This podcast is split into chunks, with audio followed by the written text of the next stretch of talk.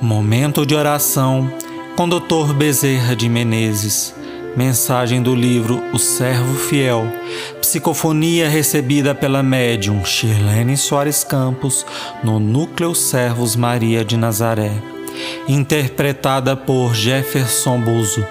Música executada pelo violonista Ranieri Guimarães.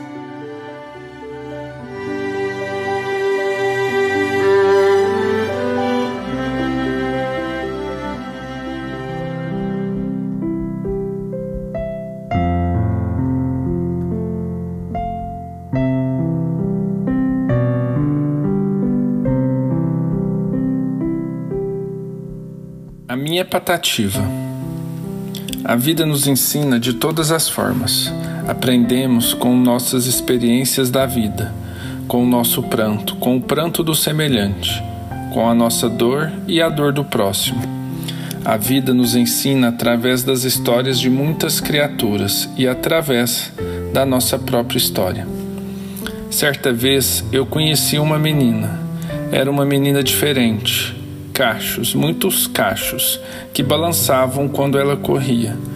Olhos muito vivazes, inteligentes e brincalhões.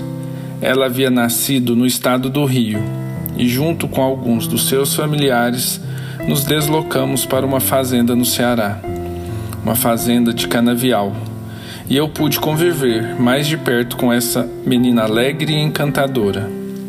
Sorria muito, cantava muito mas profunda observadora de tudo que a cercava, como todas as crianças o são, porque as crianças têm os olhos para as coisas de Deus.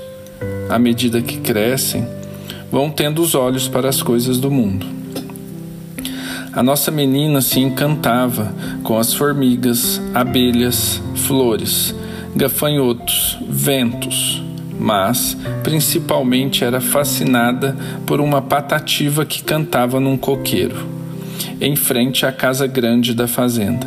De manhãzinha, ela estava lá, no quinto degrau da casa, ouvindo a patativa cantar, se esvaindo, fascinada pelo canto valioso do pássaro. Eu lhe perguntei certa vez: Por que, minha filhinha, você gosta daquele pássaro?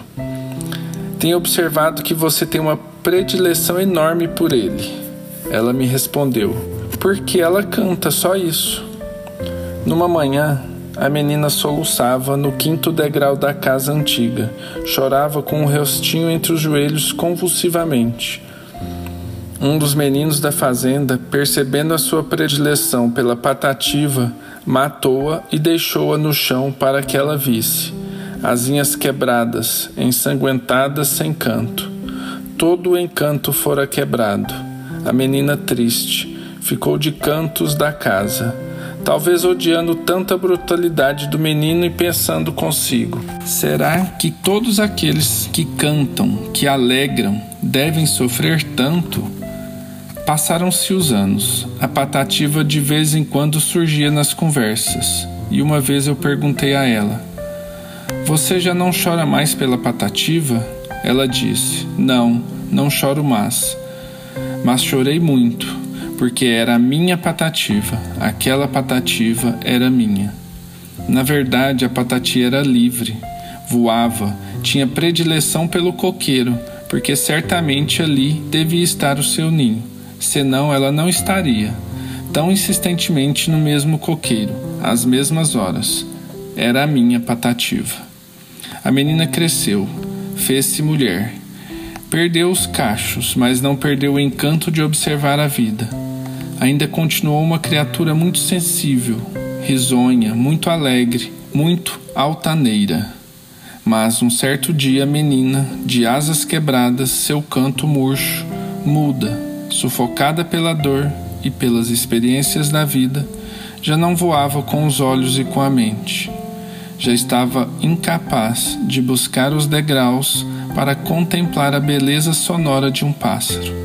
Era um pássaro ferido, era um pássaro caído, dilacerado por mãos impiedosas. Eu chorei muito, debruçado na minha própria dor, e o Senhor me perguntou: Por que choras? Por que choras se é assim a vida? Se as experiências, mesmo as desastrosas, nos ensinam, por que choras tanto? Eu respondi: Senhor, era minha patativa. Ela era a minha patativa.